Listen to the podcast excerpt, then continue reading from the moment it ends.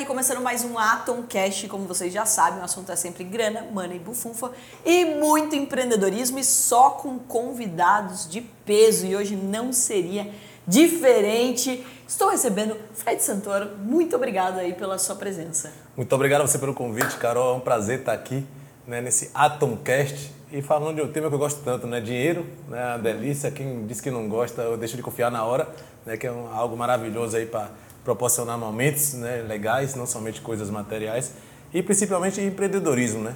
E você justamente tem essa pegada de estimular as pessoas, né, através da educação, a empreender. E para mim é a forma de salvar esse país nosso. Né? Então, muito obrigado, é uma honra estar aqui. Poxa, eu fico muito, muito, muito feliz com a sua presença. Vamos contar um pouco da tua trajetória antes de mais nada, né? Você que começou aí uma carreira executiva antes de ir de fato para o mundo das startups.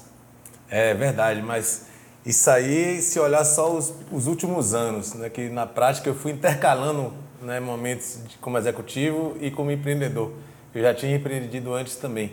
Eu fui um dos cofundadores da ZigPay, né, uma fintech aí que é líder mundial no seu setor, né? o mobile payment de grandes festivais, faz, por exemplo, Rock in Rio, Tomorrowland na Bélgica, é, está no estádio Benfica, em Portugal. Aqui é, é, a gente organizou uma estrutura bem diferente nos últimos anos, o M&A com o maior concorrente, né? que é, justamente é, se promoveu aí com um, um grande ganho para todo o mercado. Então é isso que eu tento trazer um pouco de oportunidade de conhecimento para startups que te ajuda de, de ver concorrentes né, como potenciais sócios e clientes. Né? É, então, assim, depois de fundar o ZigPay, eu acabei tendo a oportunidade de, de ser né, é, é, é acelerado né, pela Visa no Vale do Silício. tive uma plataforma de ingresso depois que eu vendi minha participação no ZigPay. E sofri bastante, né, porque apesar que ele tinha tido uma captação milionária, e, e, ter uma exposição muito grande, estar tá rodando aí mais de 100 milhões de reais de, de, de, vendas, foi um negócio que faliu completamente na pandemia. Né? Então, que é o risco inerente à startup, não dá para prever tudo o que pode acontecer. Né? Então, eu tive momentos aí de, de ter exit super legal, né? de ter também aí falhado achando que já estava milionário, né? dormi milionário, acordei pobre em relação à tarefa árdua de empreender. E eu aprendi a ter uma empatia justamente muito grande, porque eu sofri na pele, né, o que os empreendedores têm.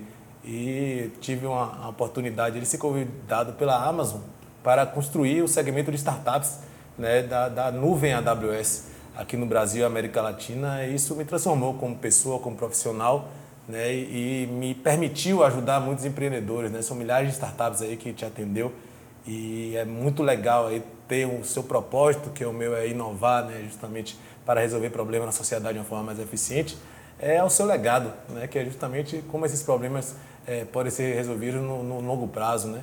E eu não podia né, deixar de, de, tentar empreender de novo, que essa é a minha vocação, é a minha paixão, eu adoro empreender. Eu era super fã dos meus clientes na AWS, eu ficava vibrando, meus olhos, meus olhos brilhavam de ver os empreendedores que dão certo. Aí resolvi novamente aqui tentar empreender, mas dessa vez ajudando startups através da Raqueto, né, que é a minha nova missão aí, já tem seis meses de lançado.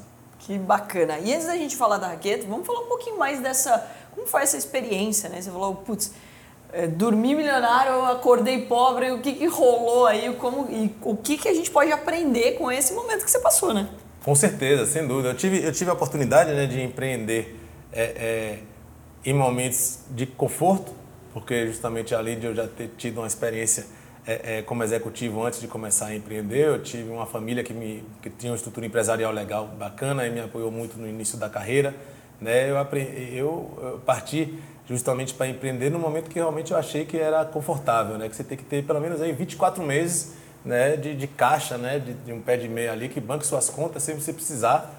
Né, é, é, é realmente recorrer aí a, a nenhum tipo de empréstimo, né? Enfim, até agiota, né? Pegar dinheiro caro, uhum. né? Então é sempre é muito bom ter essa responsabilidade com sua família, né? Que é um sacrifício pessoal, não somente profissional, muito grande de empreender. Então, é, especificamente eu brinco de dormir milionário porque foi um negócio que a gente já estava avaliado aí a, a mais de nove dígitos, né? A gente fez uma captação importante e o negócio estava indo super bem mesmo, né? acelerado na Visa, no Vale do Silício. A Apex me levou para palestrar em cinco países sobre essa empresa. É, enfim, a gente estava num momento, um acrescente muito grande, né? O valor eixo gigante, mas é dinheiro de mentirinha, né? Dinheiro de verdade é quando está no bolso, né? Então, assim, por mais que às vezes você vê, você tem um equity aí que vale uma fortuna, você tem que gastar dinheiro de acordo com o que está no seu caixa, na sua previsão real, e não do que é um valuation, né? Especificamente, só na, em relação a startups, né? Você recebe uma grana, que é normalmente cash-in, né? 100% para a operação da empresa. Dificilmente, dependendo da rodada, é, é, é, você consegue fazer uma secundária, convencer os investidores né, a, a realmente colocar parte do dinheiro no seu bolso. Então, é, é a dica principal é saber que, é, é, não vou dizer banco imobiliário, mas se você não tiver um produto que tenha realmente valor né, fora todo o negócio, qualquer coisa pode quebrar a qualquer momento. Foram mais de 90% das empresas de, de tiqueteiras né, do planeta Terra que quebraram, porque uhum. ficou quase dois anos sem operar. Né? Uhum. Então, é, é, isso aconteceu comigo. Sim, eu realmente achei que já estava com dezenas de milhões de reais, mas na prática, cadê o dinheiro? Né? E como que foi essa, né, além desse balde de água fria, né, que a pandemia acho que não trouxe só para, no teu caso, mas para milhões de pessoas, né, tipo de empresários, de empreendedores, etc.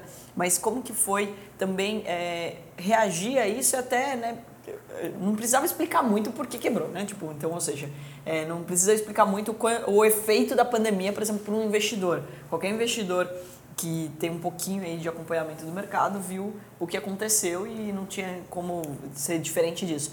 Mas é, como tipo passar por essa situação?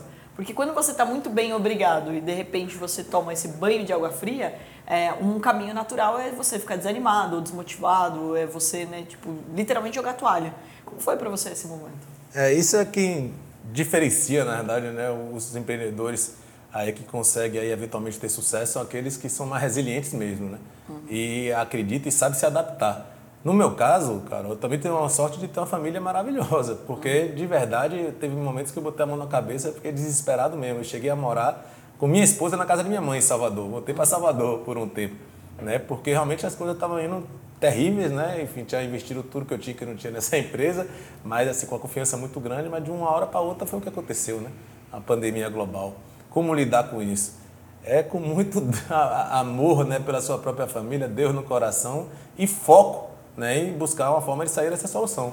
A minha foi justamente ter trabalhado sempre, né, de uma forma positiva, tentando ajudar os outros, sem passar por cima de ninguém, né, e fazendo network, e por isso eu acabei sendo convidado pela Amazon, uhum. né, a maior empresa do mundo, que literalmente mudou minha vida pessoal e profissional. Me tornei outro gestor, né, outro líder, outra pessoa mesmo, né, porque foi uma, uma escola maravilhosa, né, ganhei uma fortuna como salário, coisa que eu não, imaginava, e na prática se tornou algo muito melhor para mim do que eventualmente é, ter tocado essa startup até hoje, que poderia também ter tido outros tipos de problemas, né?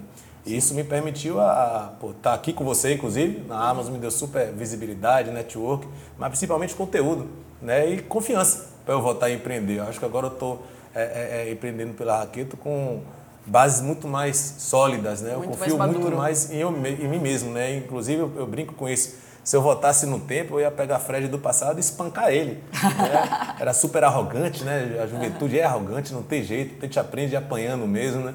Então eu vejo que hoje eu estou com muito mais calma na tomada de decisões, né? Estou com é, muito menos ansioso, né?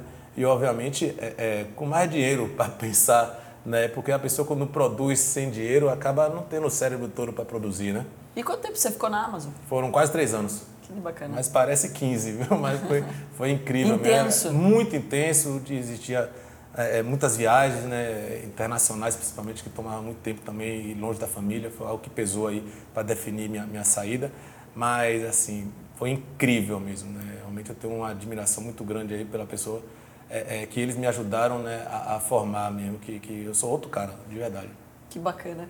E conta então desse novo projeto para a gente da Raqueta, o que, que é, qual que é o objetivo, né? Assim, que a tua paixão são as startups, a gente já conhece aí também das redes. Mas qual foi a finalidade? Até você colocou no lançamento uma meta de 25, né? De acelerar 25 startups. Como que está isso? Conta um pouco mais do projeto. Perfeito. Na verdade, é, como uma boa startup, né, a gente vai aprendendo e pesquisando, né, e ouvindo e conversando no mercado. Então, a Raquete foi algo que já tinha alguns anos, né, que eu tinha pensado, né, de alguma forma, em como é, é ajudar ainda mais, give back um pouco para, para o ecossistema e, obviamente, construir um negócio sustentável em cima disso. Né? Em relação a, a, a, ao nome, a marca Raquete quer dizer foguete em Esperanto, né, a língua universal de comunicação, então foi por isso que a gente escolheu esse nome, tá? Inclusive eu fiz investimento alto para ter o domínio raquete.com, que a gente tem uma ambição aí global, com certeza. Eu morei mais de 15 anos fora do Brasil, então não tenho como não pensar sempre em levar né, o máximo possível de soluções brasileiras para fora. Tá? E a Raquete nasceu como marketplace para startups. Tá? A gente identificou quais eram as maiores demandas das da startups, né? tanto em relação a suas, seus gastos e sua necessidade de investimentos, né? tanto em relação à sua necessidade de network, de apoio educacional, mas também de ter acesso a grandes fornecedores com valores diferenciados. Então a gente criou realmente um marketplace para elas terem acesso a grandes fornecedores com valores, com, com programas, com produtos específicos para startups, e foi o que eu fiz pela Amazon. Né? A gente criou vários programas para ajudar a startup, foram dezenas de milhões de dólares que a gente cedeu, por exemplo, em créditos para usarem a cloud, AWS, que foi algo que justamente foi criado para startups, não para outros tipos de empresas, né? porque é extremamente rentável para a empresa saber investir nas startups, porque aquelas que dão certo, porque a maioria absoluta vai morrer, mais de 90% vai morrer mas são formados por pessoas e essas pessoas vão trabalhar em outras startups, vão trabalhar em outras Sim. empresas. Mas e as ali... pessoas não vão né, desistir, Isso. elas não vão quebrar. E vão lembrar justamente de quem ajudou elas. Né? Então, estou passando um pouco essa cultura para grandes players do mercado e, principalmente, né, é ajudar elas a captarem também, na hora que tiver o momento de captar. Até porque o dinheiro de investidor é o dinheiro mais caro que tem. Você está vendendo o que você tem mais de valor, que é o seu equity. Uhum. Né? Então, tem que ser é, é, é muito bem pensado né, que na prática os investidores precisam mais das startups do que as startups dos investidores. Uhum. Né, eles têm a obrigação de saber investir e investir bem. A startup tem a obrigação de servir bem seus próprios clientes, não Sim. de captar dinheiro de investidor. Né? Então a, a, a, dinâmica é um pouco diferente. O brasileiro tem que é, é, pensar um pouco mais nesse formato também. Tá? A gente vê nos Estados Unidos um mercado, é, que é um mercado muito mais é, é maduro né? e que os investidores acabam se respeitando várias vezes muito mais os founders, né? e os founders também têm uma autoestima maior. Aqui no Brasil a gente precisa também ajudá-los a pensar dessa forma, tá? A gente tem que estar sempre focado em atender bem os clientes, né? e não os investidores somente, tá? Sim. E nesse sentido, o que a Raqueto vem construindo né, é justamente é, é um network também de investidores para as startups. E a gente faz isso no formato bem diferenciado. Tem um modelo de captação privada para aquelas startups que já estão bem maiores mesmo, tá? Ou que se interessem e que sejam um fit maior para participar de uma rodada de venture capital, private equity ou, ou corporate venture, né, enfim, se adquirida por uma potencial aí, cliente ou fornecedora na sua cadeia, né, uhum. que, é, que pode ser um modelo muito legal de exit, inclusive para os investidores, tá? E no outro formato é a captação pública, tá? Que a gente chama aqui de crowdfunding 3.0 e é onde eu queria é, é, me estender um pouquinho mais aqui e explicar algumas diferenças legais do que a gente está fazendo, tá? E nesse sentido, a, a, a gente, na verdade, já passou né, mais de 400 startups que já ajudou diretamente, não somente captando dinheiro, mas principalmente também vendendo né, serviços ou ajudando através de programas de, de empresas terceiras é, é, valores que podem ajudar a startup a crescer né, com serviços que serão mais baratos que eles teriam no mercado. Tá? Então a, gente, a meta de, de 25 a gente já passou longe, tá? porque a gente conseguiu aí é, escalar mais rápido, até que previsto que a gente recebeu um investimento importante na uhum. Raqueta. E estou é, é, bem feliz, animado, mas devo admitir que também é, é muito é, é apavorante né? Tá botando a empreender. Então é legal que a gente fica sempre alerta também, né? Então tá sempre.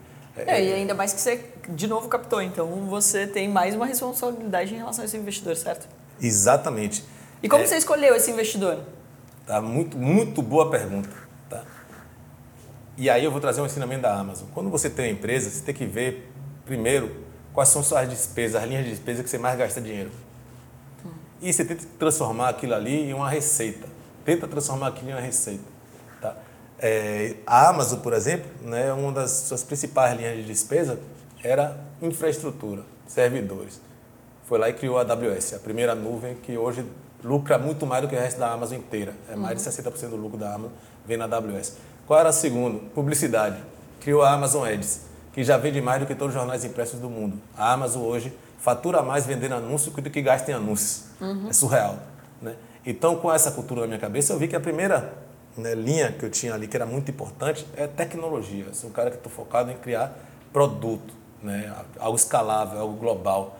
E, para isso, não adiantava simplesmente eu contratar um time, um, um CTO, três devs ali e gastando do, do meu próprio dinheiro, de meus é, é, co-founders, né? a gente é, é literalmente não ia avançar no, no, no, no ritmo que, que eu gostaria e principalmente considerando que o churn de pessoas técnicas, de desenvolvedores, Nossa. de programadores é gigantesco. Total. Seria um risco gigantesco para mim também assumir essa bronca sozinho. Então procurei alguém no mercado de tecnologia. Sim. Que viesse não somente com dinheiro, mas principalmente com conhecimento e estrutura tá? para realmente fazer com que a gente avançasse aí é, de uma forma que seja interessante para nossos clientes. Então, eu escolhi a MB Labs de Campinas, são mais de 200 desenvolvedores, fizeram o primeiro aplicativo do iFood, fizeram o banco da Go agora e eles são meus investidores e sócios nessa empreitada que eles estão com a parte de tecnologia também da nossa solução. E esse é um ponto bem importante da gente reforçar aqui, né? O como as pessoas elas precisam fazer esse dever de casa de saber o sócio certo, né? Qual é, é o smart money de verdade? Porque a gente escuta muito sobre smart money e as pessoas acham que smart money é o investidor me dar atenção. Ele, ah, eu ter acesso a ele. E não é isso, né? Não é quantas horas aquele investidor, aquele sócio vai passar com você, mas sim a qualidade dessas horas, inclusive, e o quanto ele pode agregar no teu negócio. Não adianta nada eu ficar aqui 10 horas batendo papo com você e você precisa de alguém de tecnologia, por exemplo, e não ser a minha área, ou não ter como te ajudar a reduzir esse custo ou até transformar isso numa receita, né? Exatamente. Então, muito bem colocado. E é o que investidores também mais buscam é saber a qualidade das pessoas que você trouxe para o seu time. Né? Porque na prática, seus co-founders são seus primeiros clientes.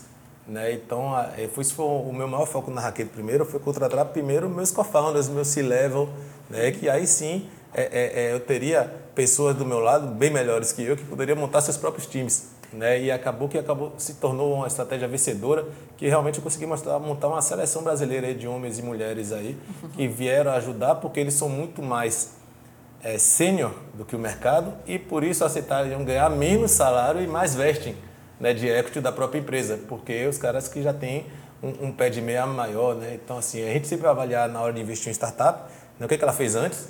Né? Para mim, por exemplo, minha tese, eu já tenho 11 investimentos anjos em startup. É, e, foi isso que me deu confiança, inclusive, para abrir a raqueta. Comecei a acertar mais, eu me tornei uma máquina de ler pessoas na Amazon, de verdade. E aí eu, eu vi que seria interessante eu é, é, tentar atuar mais nesse formato também, mas de uma forma escalável, né? ajudando as outras pessoas, outros investidores a tomar esse tipo de decisões. Né? E ajudar startups é, com um time de mentores espetacular, mas também com conteúdo que é o que você falou, se tornar esse money mais smart possível. Né? Uhum. E aí, é, é, nesse sentido, é, eu acho que cada vez mais né, os, os founders teriam que investir mais nas pessoas antes de na sua própria solução. Tá? Eu só invisto em founder que já quebrou ou teve sucesso na empresa antes. Uhum. Né? Para mim, o Second Time Founder é um pré-requisito que eu não abro mão, uhum. por exemplo. Então, é muito importante que cada um desenhe sua tese na hora de resolver investir em startups, né? como uhum. aqui a, a audiência é, é, sua tem e, obviamente, você também né, ter ajudado tantas empresas, porque é, é, as startups reconhecem, e as empresas em geral que você investe reconhecem o quanto você pode ser smart para elas, né? Sim. Então, assim, pessoal, recomendo muito vocês investirem mais tempo nisso do que especificamente na construção de um produto, que o produto é, pode ser rapidamente né, é, ultrapassado. As pessoas não. Sim. É, o time faz toda a diferença, né? E principalmente um time com uma mentalidade empreendedora, como você falou, pessoas que estão dispostas, inclusive, a ter um salário menor, mas que tem uma, uma busca em se tornar sócias, né? Então, a, a crescer junto com o negócio e que traz essa mentalidade de olhar para o todo, né? Dentro do Shark mesmo, agora a gente montou dentro da Atom Shark School, né? Fez essa parceria aí, é, esse licenciamento junto à Sony e de desenvolver é, business leaders, né? Porque tipo é o maior desafio é esse tipo de contratação. Pessoas que hoje enxergam todo da empresa. Como eu, eu estou no marketing, mas eu estou dentro da empresa, né? Então, como que o marketing afeta a TI? Como que a, tecnologia afeta a área de atendimento etc. Então, uma preocupação muito mais no grupo como um todo, né? Acho que esse é um grande diferencial. Agora, falando um pouco dessas também 11 que você falou, que se você investiu, como que foi também selecionar elas e como que você distribui o teu dia, né? Que essa é a pergunta-chave que toda, todo empreendedor faz. Como que você organiza a tua agenda para conseguir cuidar de um projeto novo, que é recente, né? Mas já está muito grande, e ainda ter esses outros investidos? É, na prática, as investidas, né, eu não consigo trabalhar operacionalmente, mas estou sempre à disposição para ajudar. Uhum. Abrindo uma porta, participando da reunião estratégica de board, é, de avaliação de roadmap, de investidores, apresentando outro investidor. Então, é, sinceramente, deve ocupar aí 20% da minha semana né? alguns mais do que outros, obviamente, é, é, por tamanho de investimento que eu fiz, tamanho do equity que eu tenho, tamanho do potencial que eu tenho e, obviamente, é, o, um, um fit com o mercado. Né? Para mim, eu só invisto em coisas simples que eu entenda né? E, e, que seja um mercado que eu possa realmente ajudar. Então, abrindo, às vezes, uma porta por mês, você ajudou mais do que é, é, é, é você pensaria se estivesse trabalhando várias horas por dia naquilo. Mas, especificamente, meu dia é, hoje é totalmente focado realmente em contratar para a Raqueta, em construir né, o melhor time possível para atender nossos clientes, construir o melhor time possível para construir uma plataforma, né, um produto aí que pense no longo prazo, que vai funcionar de forma diferenciada e sustentável, né? Desde day one eu penso em dar lucro, né? Eu não acredito muito no modelo de cash burn aí, de, de queimar né, dinheiro dos investidores aí para crescer Graças a qualquer custo. Graças a Deus. É. Vamos falar abertamente é. sobre isso, e, é. Brasil, porque e... a gente está vivendo numa, numa situação de assim de captação para fumaça, né? Eu falo assim, cara, é, isso é horrível porque também afasta muito os investidores quando você acaba tendo uma recorrência desse tipo de, de situação, né? Então, assim, o investidor, obviamente, no Brasil a gente é muito cauteloso, né? Então, vamos lá, exemplo disso é a quantidade de pessoas que tem na Bolsa de Valores no Brasil. A gente está falando de 3% da população. Uhum. O brasileiro já tem medo de tomar risco. Aí, quando você vem com uma situação onde várias startups começam a fazer captação com valuations distorcidos, ou muitas vezes né, com essa mentalidade de não produzir, de não geração de caixa, né? É, você acaba afastando ainda mais. Óbvio que tem alguns investidores que têm esse perfil, né? que gostam de já pensar na próxima rodada, eu vou sair na próxima rodada, é por isso que eu estou entrando nessa empresa, não estou tão preocupado assim com o lucro. Mas a maior parte dos investidores, eles gostam de ver a empresa prosperando, crescendo, gerando lucro e aí tendo é, esse, essa valorização. Né? Então, é, e precisa ser falado disso, porque senão você vai acabar espantando, né, afastando um mercado que está se aproximando cada vez mais do mundo das startups. Perfeito. E eu costumo pôr a culpa muito mais em grandes gestores de fundos de investimento, tá? de verdade. Porque o empreendedor, ele obviamente sempre vai tentar o maior valor possível, o máximo de dinheiro possível, né? o cara precisa, vive daquilo. Assim como o gestor precisa gastar o dinheiro dos, dos limited partners, dos uhum. famosos LPs, que comitaram o dinheiro ali para o seu fundo. Né? Eles vão ganhar em cima da taxa de gestão e da performance, do carry. Uhum. Né? Enfim, eu acho que realmente grandes né, investidores internacionais, enormes, os maiores talvez, tá? estavam muito mais focados em preparar a startup para passar um problema para a próxima rodada, para os, os investidores da outra rodada, Sim. do que especificamente construir um negócio sustentável que dê lucro e atenda bem seus clientes. Né? Assim, uma das métricas mais importantes que para mim tem que ser analisada, além de tração de crescimento de vendas, é a NPS. Né? Ver se os clientes estão satisfeitos, se, qual o churn, né? eles estão votando ou não estão. Uhum. Né? Isso para mim é uma das métricas muito mais importantes do que simplesmente saber quanto dinheiro ele está queimando aí para crescer 23% ao mês. Né? E, e nesse sentido, é, é, essa readequação do mercado né, veio justamente num momento espetacular. E é por isso que eu tomei essa decisão de fundar a Raqueta nesse momento. Por quê? Está tirando muito de aventureiro do lado da mesa tanto do lado dos empreendedores quanto do lado dos investidores. Tá? Isso é uma coisa muito importante. Tá? E aqui pela Raquete, como eu estava falando da captação pública, né, a gente tem a plataforma, né, que a gente chama aqui de Crowdfunding 3.0, né, de Crowd Investing, que é a mais avançada do mundo para isso. Tá? Alguns anos atrás, quando eu trabalhava na AWS, eu conheci um empreendedor brasileiro que morava no Vale do Silício, né, que juntamente com um sócio americano criou né, a DivHub, a primeira plataforma de tokens que não utilizava blockchain que utiliza a AWS Quantum o serviço da AWS, que tem todos os benefícios de blockchain no sentido de ser um security token, utility token, tá? que pode ser basicamente, pessoal, é, é, utilizado para tradar ativos, né? deixando todo o log, o histórico ali da propriedade, mas de forma 100% legal. Tá? Por quê? Porque ao contrário da infraestrutura blockchain, que é mais cara, tem custos totalmente imprevisíveis que varia de acordo com o valor das criptos, é, e também não precisa de validação, utilizando o famoso of work, que torna essas validações mais é, lentas, é, o blockchain acaba sendo descentralizado. Quem está fornecendo aquela, aquela estrutura são pessoas que estão minerando em diferentes partes do mundo, aí, sem nenhum tipo de responsabilidade técnica e segurança técnica para ele, com escalabilidade e estabilidade bem limitadas. No caso aqui, como a DivHub utiliza né, a plataforma na nuvem né, de tokens na nuvem da AWS, tá, ele foi premiado a nível mundial. Foi a primeira empresa do mundo a utilizar esse serviço para isso. E quando eu conheci, fiquei encantado, investi neles e a gente, na verdade, criou a Raqueto como spin-off para ser o primeiro white label né, voltado à utilização dessa tecnologia para tradar startups. Ele nasceu tradando é, é, equity de, de Creators Economy, Né? Nesse sentido, por exemplo, né, influências artistas. É, o Facundo Guerra teve um bar dele que captou um milhão de reais em 42 minutos.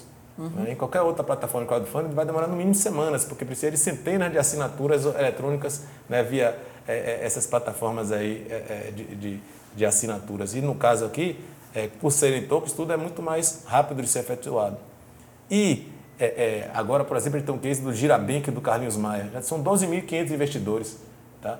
É, é o dobro do, de CPF do, dos IPOs da, da, B3, dos últimos IPOs da B3, tá? Uhum. Isso é, é, surreal, é totalmente game changer. Você tem noção, as rodadas de crowdfunding antes era com 160 pessoas no máximo por rodada. Estamos em uma que está ativa com 12.500 pessoas. Tá? Então a gente veio para revolucionar né, justamente o acesso a capital e a oportunidade de investimento. Tá? A gente está tradando já ativos relacionados ao mercado de, de, de, criatividade, de criação, de artistas, né, de time de futebol, inclusive, e é equity de startups também. Tá? E a gente vai continuar, né, que nossa missão aqui é justamente fornecer essa infra para todas as plataformas de crowdfunding, qualquer empresa que queira criar sua própria bolsa. Por quê? Uhum. A gente tem a regulamentação da CVM 88 e nós estamos em sandbox, estamos em produção já há um ano e meio, tá? desde 2021. E é, é, a gente consegue né, fazer com que né, diferentes verticais, diferentes indústrias possam criar uma própria bolsa. Uhum. Né? E, nesse sentido, vai ter aí muito mais oportunidade de reduzir o gap né, entre quem já investiu em crowdfunding, que é em torno de 20 mil pessoas, e as 5 milhões de pessoas que existem na B3. Sem nem mencionar os mais de 200 milhões de pessoas do, do Brasil. Né? Então, essa tecnologia que eu tive trazer, que está revolucionando o mercado, tá? E, de novo, está à disposição a todas as plataformas que queiram utilizar. A gente não quer somente tocar nossa própria bolsa. Eu quero estar integrado com as assessores de investimentos, agentes autônomos, né, corretoras, para elas oferecerem a seus clientes né, ativos alternativos, né, além da bolsa, para justamente é, diversificarem um pouco sua carteira. Né? E nesse sentido exige uma criação de cultura, uma educação muito forte, né? É por isso que eu estou aqui falando Atomcast. Maravilhoso. Eu acho que é, é, legal também da gente deixar claro, né, que as pessoas elas quando falam de crowdfunding ou de um investimento numa startup, elas já imaginam que precisa muito dinheiro para isso. E é justamente o contrário quando você fala dessa plataforma, né? De popularizar. Afinal, com 12.500, não, não, a gente não está falando de cheques de um milhão de reais. Então, a partir de quanto hoje uma pessoa pode investir através da plataforma? Excelente pergunta. No caso da, da nossa tecnologia, são tokens a partir de 10 reais. Cada ativo que define qual é o seu valor de investimento mínimo, ou seja, qual é o seu lote mínimo, né? Tipo, a experiência um pouco de bolsa. Mas, nesse sentido, a CVM tem sido uma parceiraça que liberou a resolução 88 então, muito mais do que simplesmente você puder investir muito menos, né, que antes era em média 3 mil reais por investimento, aqui pode ser a partir de 10, permitiu que é, empresas maiores participem, ou seja, ativos mais seguros, uhum. né, ou seja, faturam até 40 milhões de reais, serão feitas rodadas maiores de até 15 milhões de reais, tá? a cada quatro meses pode fazer uma dessa, ou seja, 45 uhum. milhões de reais é, em um ano, e principalmente a liquidez entre os investimentos anjos. Legal. Tá? Isso é uma coisa que não existia antes. Então, investidores que fazem investimento no crowdfunding agora vão poder revender, né? anunciar suas ofertas, tá? E aí, é, é um mercado Ou seja, você aumenta, é, secundário. Você traz liquidez né, para o mercado, que é o que o investidor não tem hoje com o mundo das startups. Né? Esse é o nosso grande diferencial, sem dúvida. Fred, muito legal da gente falar sobre liquidez, né? porque o mundo das startups, a gente, é, as pessoas é esse receio, né? Afinal, elas entram e elas não sabem quando elas vão sair, né? Não, não sei que já tenha, uma clareza das próximas rodadas, qual foi o acordo, inclusive, com aquele, aquele empreendedor, aquela empreendedora, mas na plataforma você está trazendo cada vez mais nisso, né? E até, assim, acho que a parceria com a CVM é importantíssima para que as pessoas possam ter também uma tranquilidade na hora de fazer seu investimento, né? Como que você vê esse crescimento das pessoas fazendo isso, comprando para vender também, treinando literalmente startups? Ah, isso é, na verdade, inevitável, uhum. né? Porque é, é um ativo super interessante, super arriscado, né? Mas com cada vez mais pessoas compartilhando conhecimento, né? E principalmente ajudando e consumindo de startups, né, é, é, a gente vai poder justamente tradar ela como a gente trade outros tipos de ativos, seja um imóvel, um carro ou ações da bolsa. Né? Então, eu acho é, é uma evolução natural das coisas e uma oportunidade a mais né, para o brasileiro ser mais educado financeiramente, né, que é fundamental, e principalmente ter mais oportunidade de crescimento, porque a gente está dando aí mais oportunidade de investimentos, mas também de mais oportunidade de acesso a capital, para, de, de founders que estão aí muito longe da Faria Lima, né, que eventualmente não tem a possibilidade de jogar um golfe aí com um cara de VC, né, ou tomar um cafezinho e se esbarrar aí numa super é, celebridade aí do mercado de, de influência é, para seu próprio setor, né? Enfim, e aí é isso que a gente quer e busca fazer, tá? Inclusive, nossos três primeiros investimentos foram em startups de fora de São Paulo. Legal. Tá? Isso é, é, algo muito importante que eu vejo também. o Brasil é gigantesco, né? A gente ainda concentra muito aqui, né? É, eu tive agora também em Recife palestrando, as quantidades de projetos, de coisas que acontecem.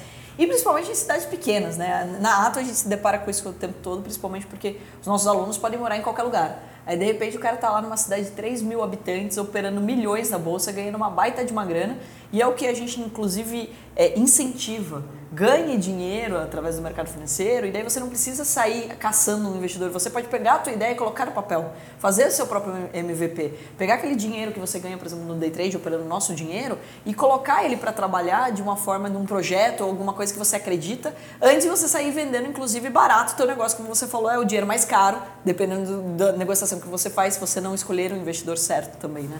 Eu acho que é importante a gente reforçar.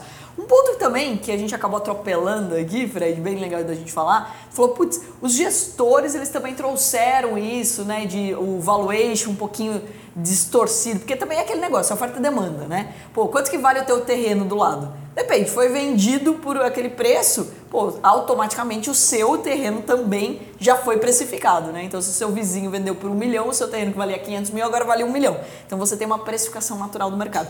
Mas também a responsabilidade, eu não vou tirar aqui o peso da responsabilidade dos empreendedores, hein? Porque quando eles vão atrás de dinheiro, espera-se que ele saiba o que ele está fazendo, né?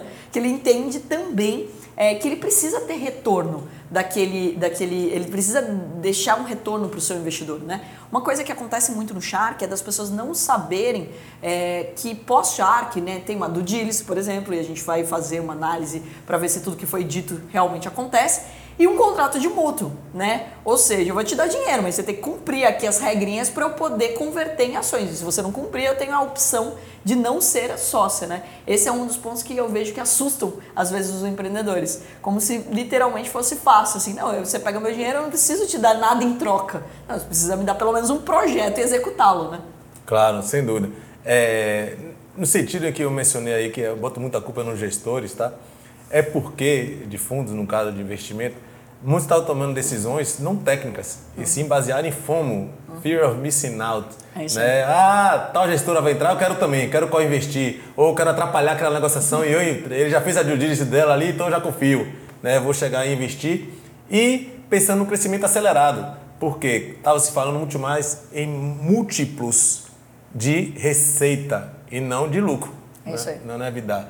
E aí, nesse sentido, é, tinha gestor que estava forçando a barra para o empreendedor não contrata, contrata, está crescendo devagar demais, tá? E essas demissões aí, sinceramente, tá? Primeiro que são é, eu, eu sou muito crítico à forma que elas têm sido comunicadas, inclusive para as big techs que deveriam dar um exemplo melhor e mais humano, tá? Para o mercado de uma forma geral e internacional, tá?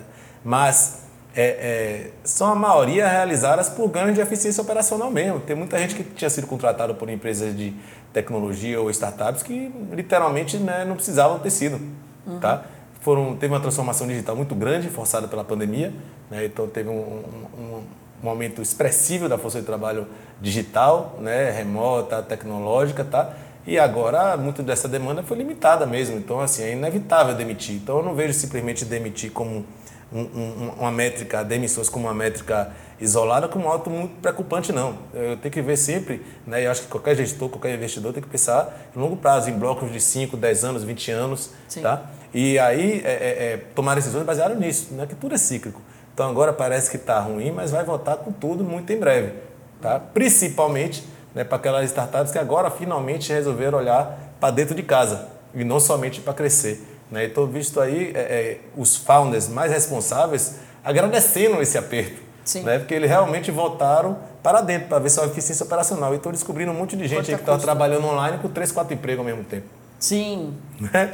Então... Ixi, eu tive um caso desse numa investida minha que ela captou dinheiro, cara, e daí eu descobri que ela tinha outro cargo numa grande empresa. Descobri pelo LinkedIn, não tem nada mais. Uh, tinha nada mais dramático do que ser putz, frustrante, né? Porque, imagina, você acredita no sonho do empreendedor e ele tá com outro emprego. Tipo, foi, foi traída pelo LinkedIn. Caraca, mas assim, o, o, pior de tudo é que assim, daí é uma outra coisa que colocam no chat. Pô, mas eu não posso ter outro emprego, não sei o que, como que eu vou pagar minhas contas? Poder até pode, mas no momento que você pede o dinheiro, espera-se que você tenha colocado na conta Perfeito. você viver full para aquele negócio. Você pode até aquele momento, daqui em diante, quando você recebe um aporte, você recebe um dinheiro, entende-se que você vai levar a sério aquele projeto e aquele projeto é o projeto da tua vida, né? Que você vai se dedicar a ele. Por isso que, inclusive, também é muito importante essa conta de quanto você precisa para sobreviver. É, e essa é uma também outra questão que eu olho muito, né? Porque é, eu peço o detalhe do investimento que vai ser feito. Claro. E daí você começa a olhar, o, o, o fundador da empresa colocou um salário para ele astronômico. Ele está ganhando mais do que um diretor de 30 anos de empresa. Eu falo, viu, peraí, você quer ser empreendedor ou você quer um salário? Você quer, você, te, você quer ter uma fonte de renda com o meu investimento? Tá errado.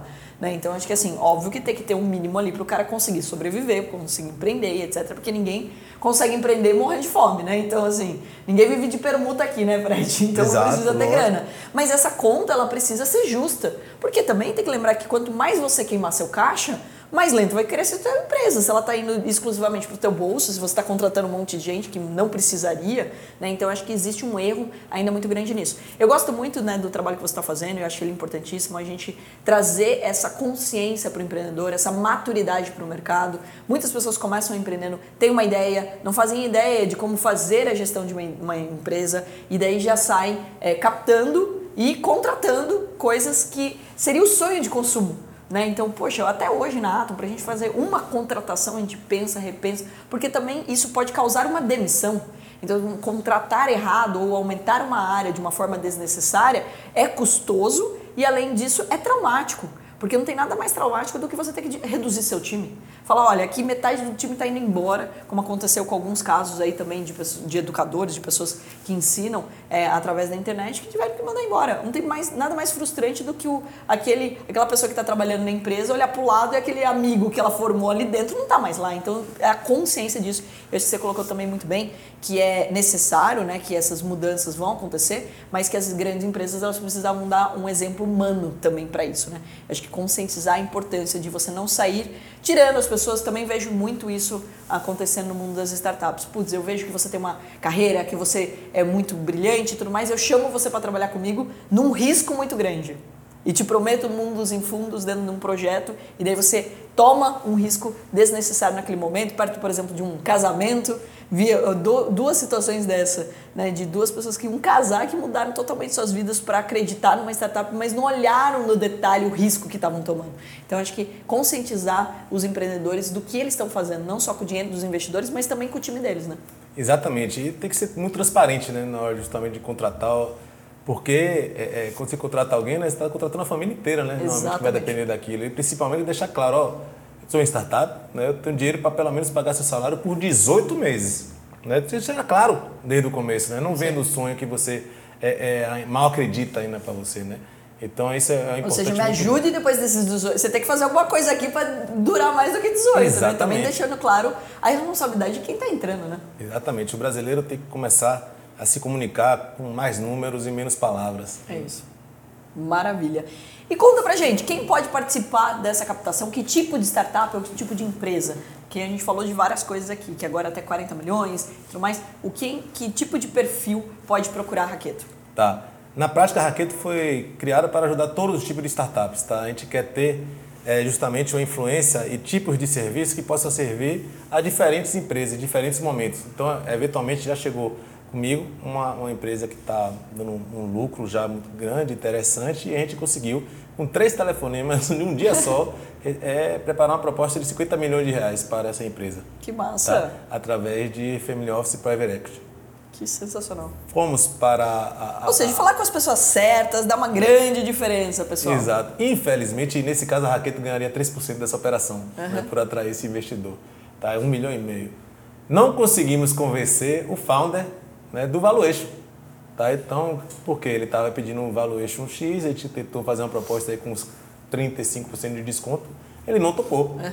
É um founder que, obviamente, só merece ainda mais nossa confiança. É, claro. Né? E que ele tem certeza do que ele está entregando. Exatamente. Estou falando de um estágio, obviamente, mais avançado. Por outro lado, né, teve startup que te ajudou, que fez uma rodada de 500 mil.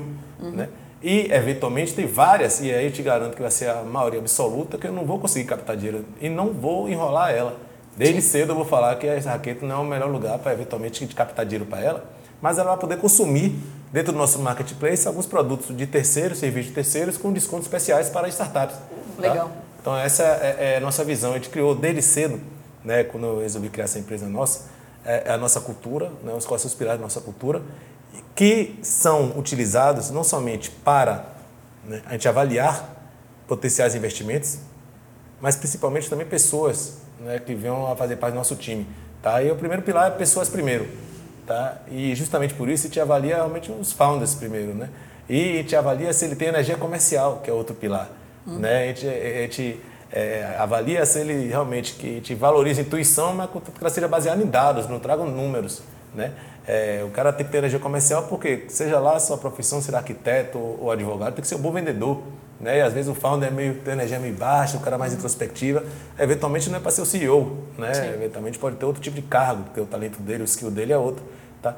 Então, é, é, assim, é muito mais por fit cultural com nossos pilares do que especificamente ser de uma indústria é, é, X ou estar num tamanho é, é, Y, tá? Eu tenho, na verdade, assim, como eu falei, eu gosto de investir, são second time founders, e eu tenho uma predileção por evitar GovTechs, qualquer coisa aí que esteja prestando serviço para o governo, basicamente que é, é, é para ser uma honra gigantesca, um orgulho gigantesco, mas é um risco de não receber. Sim. E de, ou então para receber tem que pagar propina.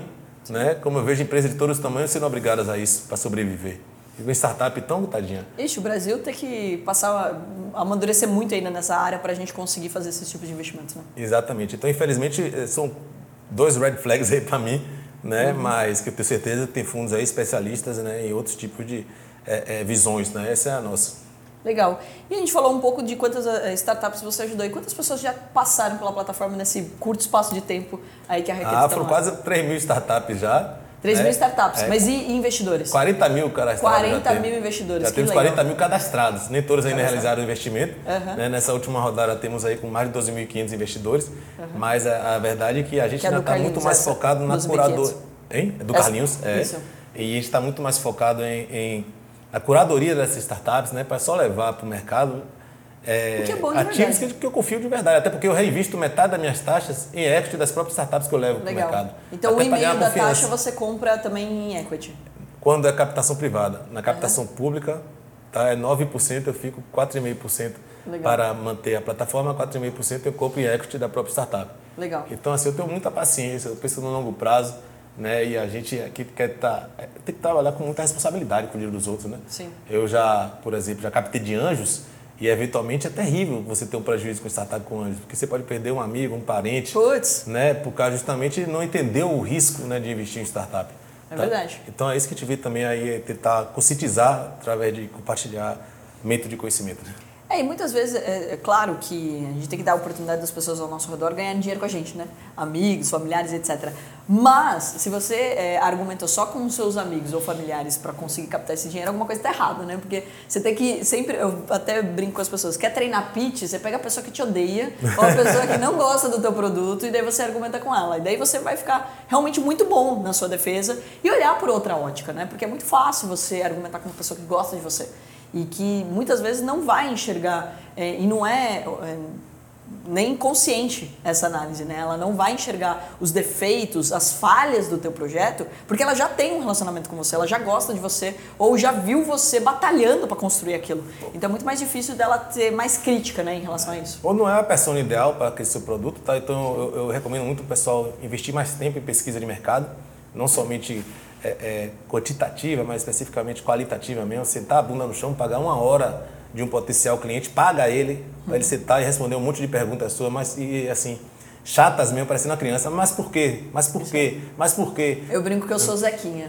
Eu lembro que a Stella Hotboom era o porquê, por quê? Tudo é pergunta por quê. Quando você falou, por exemplo, de 10, 20% das pessoas acabam dando certo no mundo das startups, né? 90% vão, acaba quebrando. Eu, eu, quando eu entrei no Shark, falei, mas por quê? Então, peraí, vamos mudar isso. Daí a gente montou a aceleradora, né? Montou agora o CSC, né? O Centro de Serviços Compartilhados, para tentar é, realmente diminuir cada vez mais o número de pessoas que quebram é, trazendo mais atividade, né? Então você ser um investidor ativo, esse é o meu perfil. Eu não, eu não tenho o perfil Perfeito. de simplesmente sentar e ficar acompanhando. Porque isso eu faço na bolsa, né? Muito mais prático. E daí quando a empresa vai mal ou ela mostra que ela não está naquele caminho, eu simplesmente vendo as ações e eu tô livre daquilo e troco de investimento. Agora, quando você investe em startup, não. Por mais que você esteja criando uma plataforma aí para ter liquidez, não funciona essa liquidez imediata, né? É, exatamente, né? E principalmente, assim, voltando ao ponto que você estava falando, que eu acho muito importante, é a questão até é, é, de cultura, né, de cultura brasileira, tá um dos outros, como eu falei, são cinco pilares, né? Eu falei alguns. O quarto, né, é inovação positiva, alguma coisa que seja melhora do que já existe, uhum. né? E o quinto, e, e para mim que eu sou muito fã, é a transparência radical.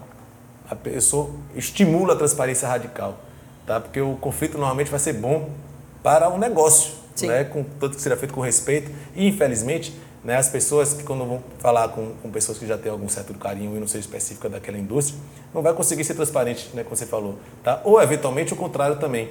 Pode perceber que na sua vida pessoal, normalmente você tem brigas com as pessoas que você mais ama. Né? Sua mãe, seu pai, seu irmão, seu marido, porque você tem uma confiança total Sim. naquela pessoa. Então, você é radicalmente transparente, você fala tudo mesmo, sem pensar no que ela vai pensar eventualmente. Né? Então, assim, isso eu trago muito e eu recomendo até a leitura de um livro em inglês é The Five Dysfunctions of a Team, as cinco disfunções de um time ou de uma equipe, tem que ver exatamente, que fala muito sobre isso, né? a importância da transparência radical, que quando se exige, quando existe esse nível de transparência, é, quer dizer que a, todo mundo ali na equipe confia muito em si. Tá? Então, mais, mais alto nível de confiança né? e de amor até mesmo é sendo transparente. Né? É então, é uma coisa importante. É, eu tenho a sorte de ser sócio do meu irmão, né? 17 anos. Então não tem nada mais transparente do que isso. Ainda mais quando você tem um irmão mais velho como seu sócio. Deixa claro que ele é dois anos mais velho, porque todo mundo acha que ele é mais novo. Então vou deixar claro aqui também. Mas é muito engraçado, porque assim, né? E imagina, a gente construiu tudo isso junto. Daí você trabalha junto, mora junto e sai com os mesmos amigos. Aí é um é grande desafio, justamente isso. E não tem como você não ser transparente o tempo todo, mas isso você ganha velocidade. Porque você não pensa muito, você não precisa fazer muitos rodeios para colocar na mesa e falar assim, cara, não gostei disso que você fez, ou isso daqui tá errado, ou a empresa está indo para outro lado, você tem uma discussão até mais saudável. É, Mas tem que ter sempre uma linha é, de respeito, que eu acho que é Sim. também um, algo muito importante de se dizer, né? Eu vi durante também meus investimentos no Shark, muitos sócios se desfazendo ali, é, porque perdeu o respeito entre os sócios, que é algo muito importante quando a gente fala sobre negócios. É. Eu, eu, eu costumo dizer que contra números não é argumentos, né? Então, ou seja, não é o achismo que leva aquilo. Muitas vezes a sociedade sociedades não dão certo, as startups não dão certo por causa do ego das pessoas e principalmente dos founders. Uma pergunta até provocativa para você: como que você olha isso? Porque você falou que você olha muitos founders, né? Como que você olha a questão do ego deles para saber se você vai ter um problema futuro, que é o que eu tentei desenvolver. Você falou que né, ficou aí um expert em leitura de pessoas durante aí sua, sua jornada na Amazon, que é o que eu tento cada vez mais melhorar no Shark para perceber, inclusive, na leitura corporal, se aquela pessoa está não mentindo propositalmente, mas falando algo que não é tão verdade assim naquele momento da, da empresa dela. É, excelente, excelente ponto. Na prática, é, as pessoas reagem muito bem quando estão confortáveis. Né? O grande lance é você eventualmente provocar né, é, situações desconfortáveis para ver como é que elas responderiam. Tá? Então, mas por quê, mas por quê, mas por quê, por exemplo você é, ser é. chato para ela se incomodar e você ver como ela reage. Exatamente. Legal. Tá, então são algumas formas né, e técnicas né, que, que eu aprendi para isso, avaliar, por exemplo, pessoas em, em, em é, entrevistas. Tá? Eu entrevistei centenas de pessoas, né, contratei uhum. um time gigante. É, e isso é uma coisa que acaba é, sendo importante para conhecer as pessoas mesmo, é justamente ver como elas lidam sob pressão. Sim. Né? Então quando são é, enfim, você tem seu ponto de vista aí combatido né, com um argumento que eventualmente Sim. ela pode não confiar e pode ser até errado o argumento, mas de propósito você faz para ver como é que se reage. Sim. Né? Até porque o consenso é uma merda por negócio. Né? O Jeff Bezos fala isso e é fantástico você pensar dessa forma. Por quê? Muitas vezes a pessoa só quer ser ouvidas também. Sim. Não necessariamente é, é, é ter a sua ideia aprovada. Porque a partir do momento que ela for ouvida e a tomar a decisão da liderança for por outro caminho, ela pelo menos vai estar engajada em ajudar né, aquele caminho. Tá? E, e, ao contrário, que se você não for nem ouvido, acaba que você vai, ah, beleza, você vai, vai por consenso e acaba não estando tão comprada na história, tanto engajada, vai estar com energia baixa para ajudar e eventualmente vai até sabotar, né? Então é importante justamente você promover as discussões e você ver como é que as pessoas reagem frente a isso, tá? É, pô, vários tipos de, de é, é, é, avaliação corporal você pode perceber, né? Que isso aí é mais neurolinguístico, não sou especialista, Sim. mas se a pessoa está indo para frente ou não, está pegando demais no cabelo, alguma coisa, ou você olha para cima, para o lado esquerdo, está inventando, entendeu? Tem coisa que a gente aprende, tá? Mas eventualmente está olhando para baixo, assim, para o lado direito, porque está realmente puxando da memória, Sim. né? Então, assim, é, são coisas que você pode aprender a ver, mas isso eu não recomendo ninguém a se tornar ninja para isso, não. É mais para realmente ver se a pessoa tem a capacidade de escutar. E é por isso que eu gosto muito e prefiro investir em startups no early stage, por dois motivos. É, o cara é menos arrogante, vai te escutar mais, tá? e vai ter agilidade para implementar a, os seus conselhos mais rápido. Sim. Tá? E ao contrário do que alguns que já estão na Series B, Series C, acho que já é dono do universo, né? ou Putz, já tem centenas de pessoas. coisa pior do que quando o cara recebe um cheque alto, que daí ele validou o negócio dele, e daí ele não aceita mais nenhum, porque ele já validou, teoricamente. Então, ou seja, pô, mas já, já apresentei aqui, já está validado o meu negócio e tudo mais. E eu acho que é aí que mora o perigo, né? É, no mercado tem uma frase que eu adoro, que eu sempre é, uso, que o mercado não aceita arrogantes, né? A vida não aceita arrogantes. Então, quanto mais arrogante você for, maior vai ser seu tombo. E é nesse momento que você acaba jogando fora grandes sonhos, projetos, realizações que você construiu, porque você não escutou, né? Você não teve a humildade de aprender. Eu brinco, e até pergunto quando é, qual que é o meu cargo na Ato, falo estagiária, né? Então eu estou sempre aprendendo. Eu acho que essa é uma posição que a gente tem que se colocar. Não é porque você é mentor ou professor que você não se coloca como aluno. Não é porque você é um CEO que você não se coloca como estagiário. Então quando você tem essa humildade e você percebe essa humildade num empreendedor, putz, eu gosto muito. Porque daí eu percebo realmente que ele está buscando o famoso smart money. Ele não está buscando só o money, né? E daí é a diferença clássica aí do tipo de investimento que você vai ter. Sem dúvidas, perfeito. É, e assim, pessoal, uma coisa que eu acho importantíssimo mesmo em relação a, a, a, a você ter com relação ao conhecimento específico, né? Quando você fala assim, ó, é, é, em relação à arrogância especificamente, que hoje eu tenho orgulho de saber que nada sei, né? E quando É era moleque eu achava que sabia tudo, né? Tinha vivido tudo, né? Então isso é com maturidade, né? Então tem que respeitar também né, os anos de experiência. Então assim, eu busco faunas mais experientes também e que tenham eventualmente a, a oportunidade né, de já ter trabalhado numa estrutura grande, né, uma empresa grande, tá? Que tem muita coisa que é o óbvio que você vê numa organização de uma empresa grande, mas fazer o óbvio todos os dias é muito difícil. Tem cobrança, tem processo, Isso. tem responsabilidade, né? Então tem que. Eu até falo sobre nova educação, né? As pessoas falam, putz, não vai mais existir universidade, não sei o quê.